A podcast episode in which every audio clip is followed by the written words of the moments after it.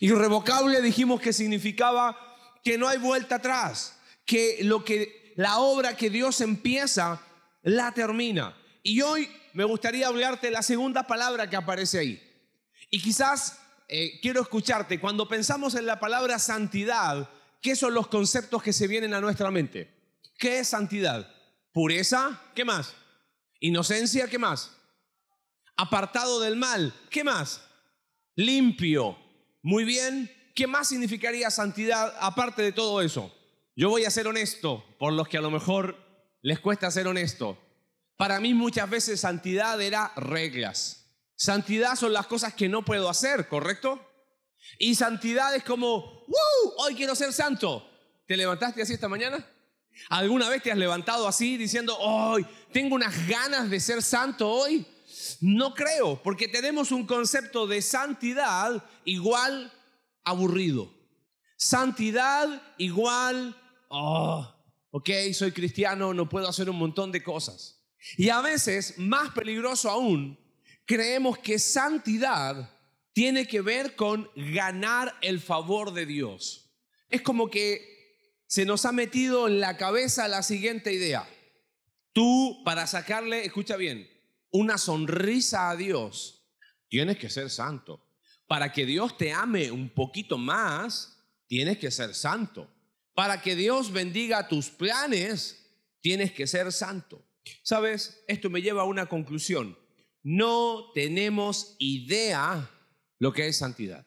Si irrevocable el día de ayer nos marcaba de que no hay vuelta atrás y que lo que Dios empieza lo termina, me gustaría que guardes una palabra en esta mañana. Santidad implica transformación. Santidad implica transformación. Que la obra que Él empieza no es una obra que Él hace conforme a lo que nosotros creemos. Es una transformación de adentro hacia afuera. Ahora, vamos ahí, antes de ir a Tito, quiero que vamos a Hechos, capítulo 9. Solo como introducción, dejamos a Pablo ayer, iba camino de Damasco, ciego. Hechos capítulo 9, estaba ciego. Y resulta que le dicen, tienes que entrar a la ciudad de Damasco. Y no tengo el tiempo de leerte el relato, pero ahí aparece, Ananías era un discípulo del Señor ahí en Damasco. Ahora, escúchame bien, ¿quién era Saulo de Tarso? Era un perseguidor de qué? De los cristianos, participó en la muerte de Esteban. Imagínate que con todo ese currículum, acá en el campamento, le llaman a Marcelo, le dice, abran el portón porque viene Saulo de Tarso a ser parte del campamento. ¿Quién lo iría a recibir? Yo me voy. ¿Ah? Me voy a Marcelo, Marcelo Ramírez, eh, Rodríguez que lo vaya a recibir, el más grande de todos. Yo creo que si apareciera un tipo como Saulo de Tarso con, piensa en la persona más mala los últimos 10 o 20 años en la historia reciente de tu país. Yo vivo en México. Es como si un día llegara a la iglesia el Chapo Guzmán, ¿entiendes? Y te dice, hey, muchachos, acá viene este señor, él ha confesado a Cristo como su Salvador. ¿Algún este, voluntario para que lo disipule? Y ahí estaba Ananías. Ananías estaba en Damasco y él recibe una instrucción. Mira, va a llegar un hombre, Saulo de Tarso, y mira, te quiero leer el versículo en Hechos capítulo 9. Dios le dice a Ananías y él responde aquí, verso 11, levántate, ve a la calle que se llama derecha y busca en casa de Judas a uno llamado Saulo de Tarso ya me imagino la cara que tiene que haber puesto Ananías. Porque aquí él, está orando y ha visto en visión a un varón llamado Ananías. Verso 3, entonces Ananías respondió, Señor, he oído de muchos acerca de este hombre, cuántos males ha hecho a tus santos en Jerusalén, y aún aquí tiene autoridad de los principales sacerdotes para aprender a todos los que invocan tu nombre. Ananías le dice, Señor, ¿te das cuenta de lo que me estás pidiendo? Que vaya a buscar a Saulo de Tarso. Y Dios le dice, ve porque instrumento escogido me es este. Y entró Ananías y Ananías le dice, hermano Saulo. Lo interesante es que Ananías se queda en Damasco, sale de Damasco, va a Jerusalén. Y fíjate verso 26. Cuando llegó a Jerusalén, trataba de juntarse con los discípulos, pero todos le tenían qué cosa? Miedo. No creyendo que fuese qué? ¿no será que este nos está engañando? ¿No será que se hizo pasar como un cristiano para ahora perseguir a los cristianos de adentro? Era como que si nosotros hubiésemos sido cristianos en el tiempo en que Saulo se convirtió, yo le hubiese dicho así a Saulo, Saulo, muéstrame tus evidencias, ¿o no? ¿Ok? Va a venir Saulo de Tarso al campamento, acá irrevocable 2019, perfecto, pero yo quiero ver alguna evidencia de que realmente este hombre es cristiano. Gálatas capítulo 1, verso 22 y 24, Pablo escribe también que había pasado en ese tiempo y él dice, yo no era conocido de vista las iglesias de Judea que eran en Cristo. Solamente oían decir, Gálatas 1, 23, solamente oían decir, aquel que en otro tiempo nos perseguía, ahora predica la fe que en otro tiempo asolaba. La gente decía, aquel que antes nos perseguía, ahora predica esa fe que él antes estaba persiguiendo. Si pudiésemos resumir ese versículo en un concepto, ¿cuál sería? ¿Ah? ¿Un caballo de Troya? ¿Por qué? Ajá. Hubiese sido así siempre y cuando Saulo hubiese tenido malas intenciones de seguir eh, persiguiendo a los, a los cristianos. Pero la gente decía, mira, este que nos perseguía antes, ahora ¿qué está haciendo? Está predicando la fe. ¿Fue qué? Fue transformado. La gente se empezó a dar cuenta que Saulo había sido qué? Transformado. Te hago una pregunta en esta mañana. ¿Qué evidencias hay de que has sido transformado? Porque si yo te pregunto si tú has creído en Jesús como tu único Salvador, quizás hay un grupo grande que va a decir que sí. Hay otro grupo que va a decir tengo mis dudas y no va a faltar el que diga yo ni creo en Dios. ¿Ok? Pero si has creído en Jesús, yo te hago una pregunta, ¿y, cómo lo sé? ¿Cuál sería la evidencia de que eso es así? Tiene que haber de alguna manera evidencias. La gente empezó a decir, aquel que antes nos estaba persiguiendo, ahora está predicando la fe que en otro tiempo asolaba y glorificaban a Dios en mí. Hay una transformación. Tengo, quiero ser honesto en esta mañana. Mira, yo creo que si yo hubiese sido Saulo de Tarso, yo hubiese hecho cosas para ganar la aceptación de la gente. Por ejemplo, vamos a poner que yo soy Saulo de Tarso y vengo con ustedes cristianos salvadoreños, ¿ok? Entonces, para que ya no me tengan miedo y vean una evidencia de que soy hijo de Dios, eh, empiezo a caerle bien a todos. Si a Adrián eh, le gusta jugar fútbol, entonces voy a jugar fútbol con él para que él se sienta bien, ¿no? pero eh, quizás con Daniel le gusta jugar básquet. Ah, entonces voy a hacer cosas para agradarle a Daniel. Y de esa manera me empiezo a ganar el favor de quién? De ustedes. Y, si a ustedes les gusta comer eh, pupusas todos los días, voy a comer pupusas con ustedes todos los días. Uh, dicen algunos, ¿no? y como que si yo hubiese estado en el lugar de Saulo, hubiese hecho cosas para ganar su aceptación, Quizás hubiese hecho cosas para que se sientan bien y quizás empezaría a usar palabras salvadoreñas y buscaría la manera de mostrar que yo soy una persona santa. Y acá viene el conflicto. Houston, tenemos un problema. Santidad no son cosas externas que yo pueda hacer. Tenemos la idea de que santidad son esas reglas que yo te que me dicen, mira, acá están las reglas, ¿ok? ¿Alguien quiere ser santo? Mira, para empezar, aquí hay tres hojas llenas de reglas. ¿Alguien quiere ser santo? No, hombre, qué aburrido. Por eso tenemos la idea de que santidad es apartado del mal, así como que el que está santo está como allá detrás de la piscina, así como que nadie lo ve, ese es el más santo. Quiero que guardes esta idea para ti. Santidad no es respetar reglas para ganar el favor de Dios sino es la evidencia externa de la transformación hecha por Dios en el corazón.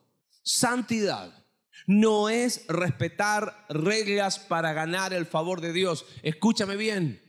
Ayer hablamos de que Cristo murió por nuestros pecados y siendo aún pecadores, Cristo murió por nosotros. Tú no tuviste que hacer nada para que Dios te ame. Es más, mírame un segundo acá. Quita la idea de que cristianismo significa, ahora que soy cristiano, tengo que sacarle una sonrisa a Dios. Dios, me estoy portando bien. Mira, hago sentir bien a la gente. Hago cosas para que ellos se sientan bien conmigo. Estoy mostrando evidencias.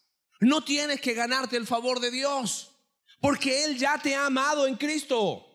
Santidad no es respetar reglas para ganar el favor de Dios. Ay, y mira, mira cómo somos nosotros.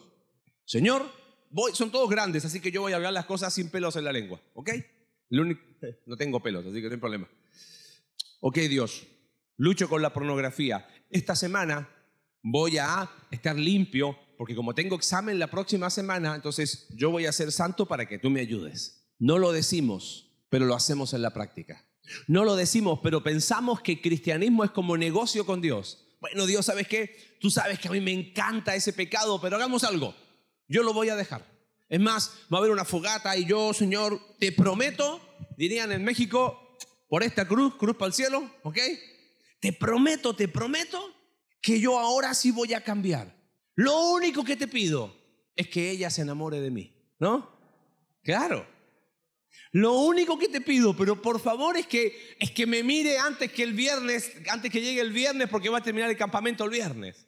Y pensamos que santidad es dejar cosas para que Dios me dé su favor, dejar cosas para que Él me acepte, dejar cosas para que Él, entre comillas, me bendiga, dejar cosas para que Él apruebe mis planes. Santidad no es eso. Santidad es la evidencia de que hemos sido transformados por Dios. Jóvenes, santidad desde adentro afuera. Mira, eh, Canito, ¿cuál es la fruta más conocida acá? ¿Mango?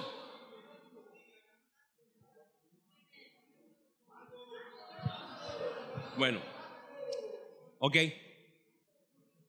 ¿Y por qué no he visto mangos? Dice, no, no he visto ningún mango. ¿Qué pasó? Vamos a llamar a Rodrigo.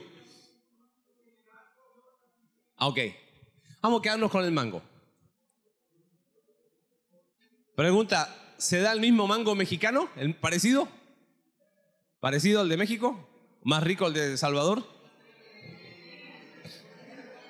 100%, ¿no? Ahora imagínate que hay un árbol de mangos en tu casa. Qué rico, ¿no? Pero de repente tú empiezas a ver que los mangos están feos y no están dando buen sabor. Entonces yo dije, ah, ok, voy a hacer esto. Voy a ir con Marcelo al puerto de la libertad porque él conoce el mercado donde, donde venden los mejores mangos y voy a comprar tres kilos de mangos. Voy a llegar a casa y voy a sacar todos los mangos feos de mi árbol y voy a pegar, voy a buscar cinta adhesiva de esas bien firme y voy a empezar a pegar esos mangos ricos que compré en mi árbol de mangos y después voy a decir, wow, mi árbol da los mejores mangos. ¿Qué pensarías de mí? Aparte de que estoy loco, que soy un necio y de que me estoy autoconvenciendo de algo, de pensar que si hay un problema de frutos, el cambio tiene que ser como externo. Si ese árbol está dando pésimos mangos, lo más probable que necesita, ¿sabes qué es? Es una buena podada. Y hay que empezar a decir, pop, pop, pop, pop, y a cortar, a cortar, a cortar. Digo, ups, me parece que me estoy quedando sin árbol. Pero cuando un árbol es podado por las manos expertas de alguien que sabe, probablemente con el tiempo ese árbol va a empezar a experimentar un cambio como de adentro hacia afuera. Y ese cambio se va a poner en evidencia a través de qué? De frutos. ¿Sabe que eso es santidad? Cuando yo creo que santidad son reglas, es como estar pegando mangos buenos en un árbol malo. Cuando yo pienso que santidad es, ok, Dios, yo dejo esto, pero tú me das esto, Señor, te prometo, voy a cambiar, yo te pido, pero por favor, arregla mis planes, es quito lo malo y pego mangos buenos. Santidad no es respetar reglas para ganar el favor de Dios, sino es la evidencia externa. Y te dije, santidad es transformación. Quiero que veamos un video cortito de este cambio. Mira, en el Antiguo Testamento, santidad era, ups, Me voy a acercar al lugar santo de Dios. ¿Qué fue la reacción mientras lo van preparando los chicos? ¿Cuál fue la reacción que tuvo Moisés cuando escuchó la voz de Dios desde la zarza? Quita el calzado de tus pies porque el lugar que pisas es qué. O sea, es como que, ups, eso es santo. Yo tengo que hacer cosas para estar ante un Dios santo. Déjame decirte algo. Jamás, escúchame bien, jamás podríamos estar en la santidad de Dios. La santidad de Dios es como el sol. Acércate al sol, muérete. Dios es tan santo que su santidad nos consumiría. Por eso, a lo largo de la escritura, el concepto de santidad fue ampliándose. ¿Qué dijimos que era santidad? Transformación. Quiero que pongas atención a lo que explica el video, porque si entiendes eso, ¿sabes qué va a pasar? Vas a decir, Señor, yo quiero ser santo. ¿Ok? ¿Lo tenemos? Sí. Ahí, esta idea sigue desarrollándose, así que luego en las escrituras encontramos una historia muy interesante de un profeta llamado Isaías. Él tiene una extraña visión en la que se encuentra en el templo y está justo en la presencia de... Está aterrado. Él conoce las reglas. Él no debería estar ahí. Él tiene miedo de ser destruido. Y luego está esta extraña criatura llamada Serafín. Bastante extraña. Totalmente. Así que vuela con un carbón encendido y sella los labios de Isaías con el carbón. Y dice algo muy extraño. Es quitada tu iniquidad y perdonado tu pecado. Entonces, ese carbón encendido purifica a Isaías de alguna manera. Así es. Y es sorprendente. Porque normalmente si tocas algo impuro, eso te transmite su impureza. Pero ahora tenemos una nueva idea de que tienes un carbón, un objeto muy puro y santo. Y eso tocó a Isaías y le transmitió su pureza.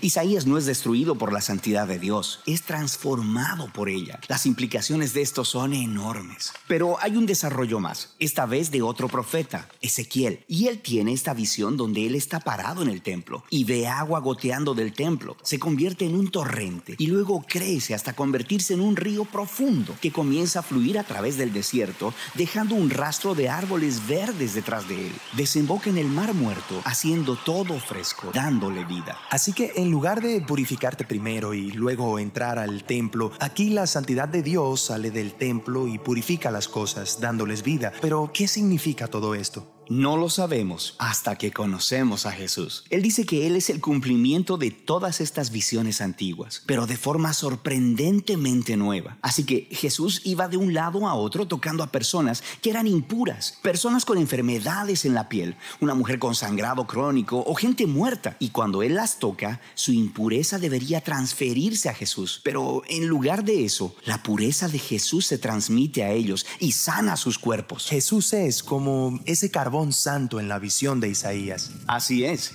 Y Jesús dijo que Él era la encarnación humana de la misma santidad de Dios y que Él y sus seguidores eran ahora el templo de Dios. Así que a través de ellos la presencia santa de Dios puede salir hacia el mundo y traer vida y sanidad y esperanza. Así que esta es la razón por la que Jesús dijo que de sus seguidores correrían ríos de agua viva. Así que esa es la parte de la historia donde nos encontramos, pero Muy bien. ¿hacia dónde Acá se- está bien. Gracias. ¿Te diste cuenta cómo cambia el concepto de santidad? Ya no es, ups, quita el calzado de tus pies, sino que la santidad de Dios me transforma para yo transformar mi entorno. Quiero que cerremos con tres conceptos que nos explican qué es santidad. Y vamos a estar apuntando a Jesús. Fíjate, Pablo escribió algo respecto a santidad en el libro de Tito, Tito capítulo 2. Son tres versículos, verso 11 al 13. Deja leértelos, dice, porque la gracia de Dios se ha manifestado para salvación a todos los hombres. Tito 2, 11 al 13, enseñándoos que renunciando a la impiedad y a los deseos mundanos, vivamos en este siglo sobria, justa y piadosamente, aguardando la esperanza bienaventurada y la manifestación gloriosa de nuestro gran Dios y Señor Jesucristo quien se dio a sí mismo por nosotros para redimirnos de toda iniquidad y purificar para sí un pueblo propio, celoso de buenas obras. Dice que la gracia de Dios se manifestó a salvación y nos enseña. Escúchame bien, la santidad tiene como fundamento la gracia de Dios. La santidad que no tiene como fundamento la gracia de Dios se llama legalismo. Escúchame bien. ¿Qué es gracia de Dios?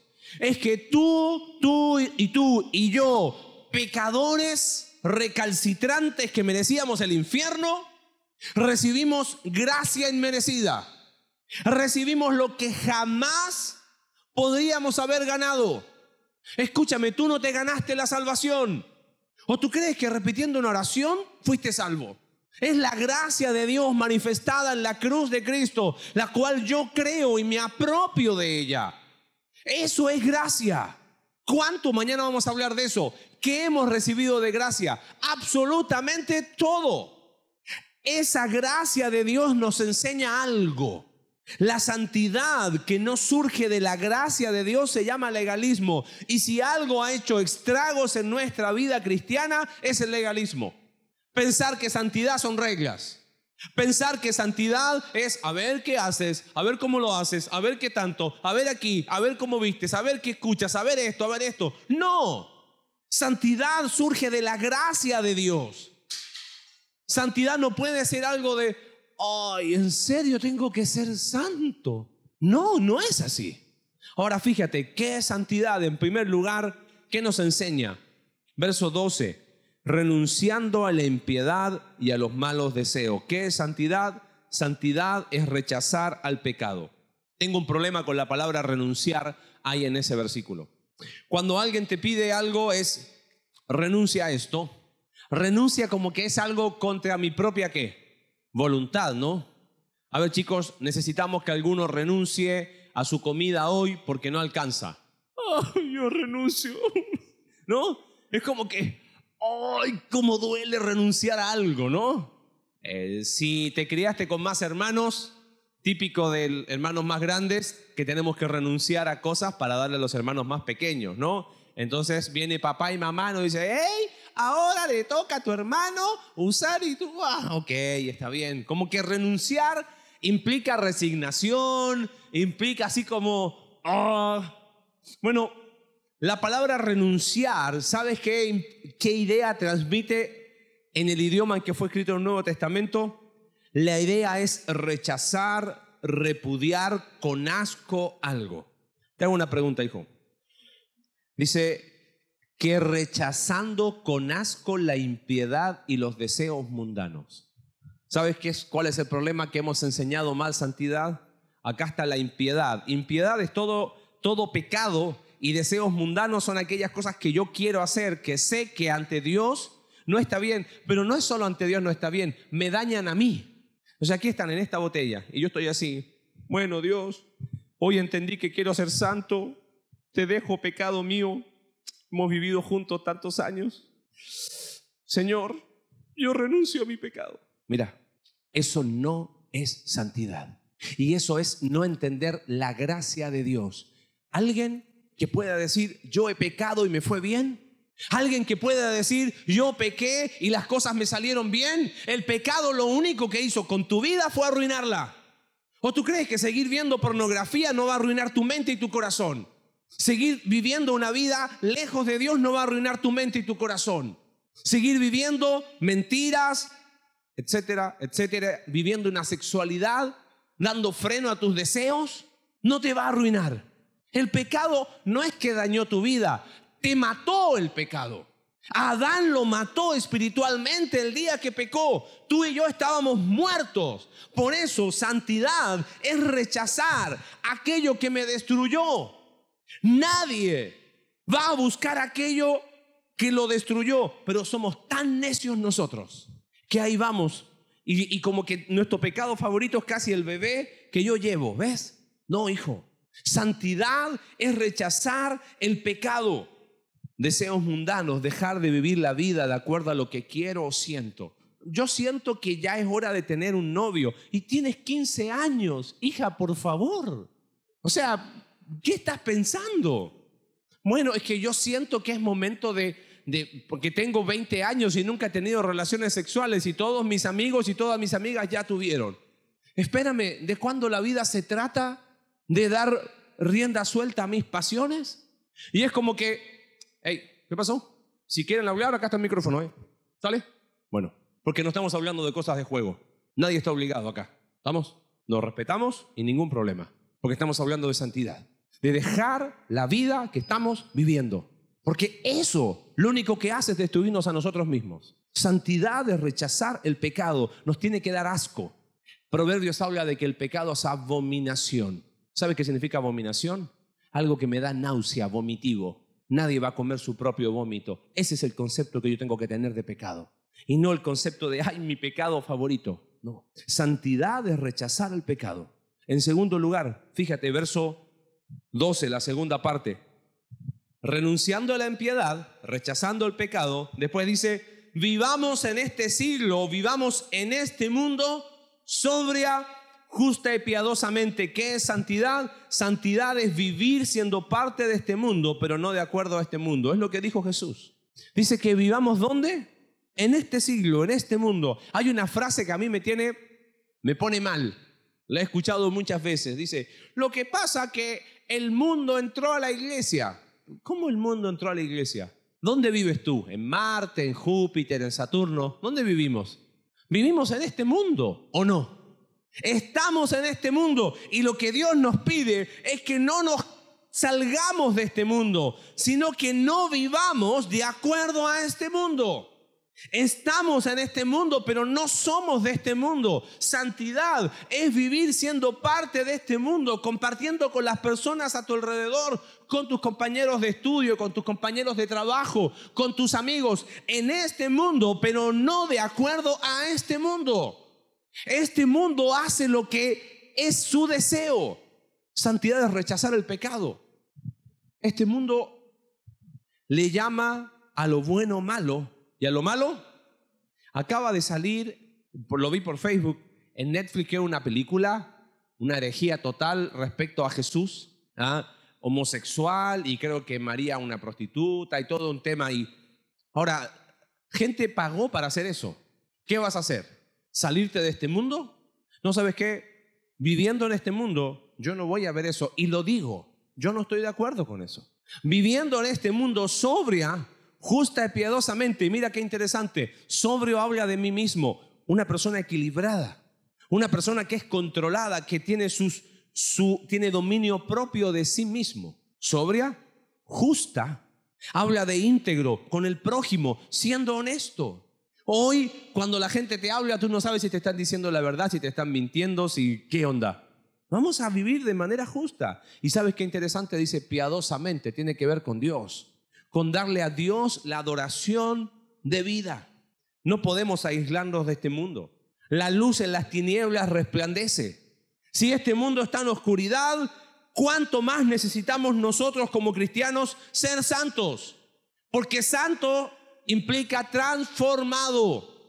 Implica que empiezo a dar frutos, no que pego frutos.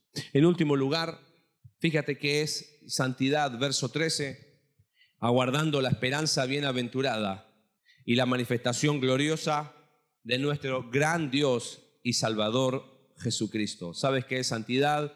No solamente santidad es rechazar el pecado con toda nuestra fuerza, pero no con una actitud de, ay, si no, eso me destruyó. Mira, hijo, me costó tanto entender esta verdad. Yo pensé que podía pecar sin consecuencias. Y quizás tú dices, oye, Marce, pero hoy eres pastor y, mira, está predicando.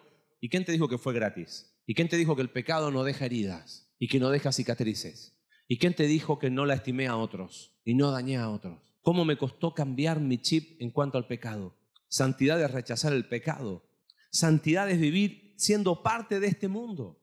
Vamos a estar con las personas que no conocen a Cristo porque ellos necesitan ver en nosotros que hemos sido transformados. Pero en último lugar, santidad, dice el versículo, aguardando la esperanza bienaventurada. Santidad es esperar ese día todos los días. Mira, yo no sé si tú crees en Jesús o no, quizás para ti Jesús fue un simple hombre, es un invento. Mira, las evidencias históricas, la Biblia es el libro más atestiguado de la historia. Casi 6.000 manuscritos confirman que tenemos un texto confiable. Y ese libro dice que Jesús vino. Y hay evidencia histórica, aparte de la Biblia, de que hubo un hombre en Galilea, hacedor de milagros, que murió y que fue, y que fue sepultado y que resucitó y que esa resurrección transformó a sus discípulos. Y se volvieron locos y empezaron a predicar de Cristo.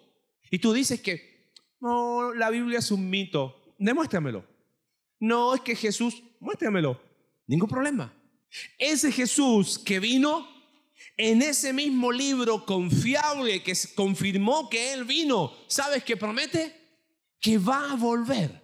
Para aquellos que creen en Jesús y están esperándolo, ¿sabes qué sucede? Todos los días yo espero ese día. Soy santo. Pero para aquellos que deciden rechazar a Jesús, saber que Él va a volver debería darle miedo. Y para aquellos que son sus hijos y viven una vida así como, no pasa nada, yo te pondría un signo de interrogación muy grande. Si yo sé que Él va a venir, esto no se está grabando, ¿no? ¿O sí? Sí, bueno, no importa. Les cuento cortito una historia. Yo, por lo general, me he visto jeans y una, ¿cómo le llaman esto? ¿Camisa? Camiseta. Para mí ando así todos los días. Me invitaron a una reunión a los pastores de la ciudad, donde el gobernador el gobernador del estado es, después del presidente de la República, en, nuestro, en, México, como es gobierno federales, el gobernador de ese estado es la segunda persona más importante. Está el presidente, después viene el gobernador. Entonces, me citaron, me dijeron, oye, va a haber una, una, como una cuenta pública del gobernador para los pastores en tal edificio, teatro de congresos que es arriba de la ciudad. Entonces yo dije, ah, van a ver como 500 personas. ¿Cómo fui vestido? Así. Mi amada esposa me dice, pa, no vaya a ser. Cindy, seguramente va a estar el gobernador hablando, y va a haber como mil personas. Yo tengo otra cosa que hacer, voy con mi celular, voy a hacer algunas tareas, alguna cosa que tengo que hacer y se acabó. Me dice, ponte una camisa. Bueno, jeans, unas tenis que tenía ahí, unas, es más, creo que fui con una Converse bien, y una camisa. Yo ya con eso dije, voy bien.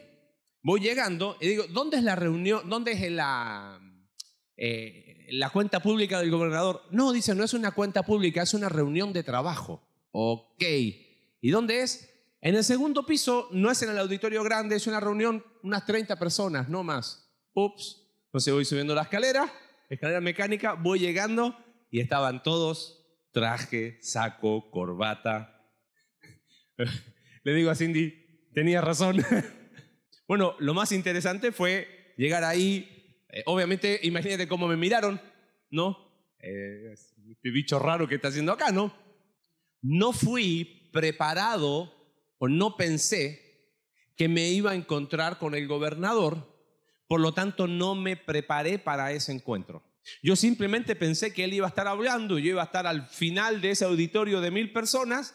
Eh, era una reunión de trabajo, tuvimos que entrar, tuvimos que dejar por seguridad nuestros celulares fuera de, la de ahí del, salón, ¿viste? Nos registraron ahí, todo, todo, todo, llegamos, pasaron todos los vigilantes viendo, oh, entró el gobernador, todos de pie, y el tipo se pone a saludar uno por uno a las 30 personas que estábamos ahí. Hola, mejor. Cuando llegó a mí fue como, hola, ¿cómo está? Yo dije, hay, hubo una ventaja. No se va a olvidar nunca que hubo un Gil que fue mal vestido a esa reunión, ¿no? Pero me quedé pensando y pensaba en este versículo. Como yo no consideré que me iba a encontrar con el gobernador, no me preparé al respecto. ¿Entiendes? ¿Sabes? Pablo dice aguardando la esperanza bienaventurada. ¿Sabe qué es eso? Que el que vino va a volver. Y vamos a tener un encuentro personal con él. Hay una frase mexicana, sobre aviso no hay engaño. Nos avisó que va a volver. Si yo sé que voy a tener un encuentro con el Salvador del mundo, el soberano Dios, lo mínimo que voy a hacer es vivir en santidad. No reglas, transformado. Primera de Juan capítulo 3, verso 2 dice, amados, ahora somos hijos de Dios. Si has creído en Cristo Jesús, eres un hijo de Dios. Si dejaste de ser Saulo para transformarte en Pablo, eres hijo de Dios. Pero aún no se ha manifestado lo que hemos de ser. Pero sabemos que cuando Él se manifieste, cuando Él venga, primera de Juan capítulo 3, verso 2, cuando Él venga, seremos semejantes a Él, porque le veremos tal como Él es. Y aquí está santidad.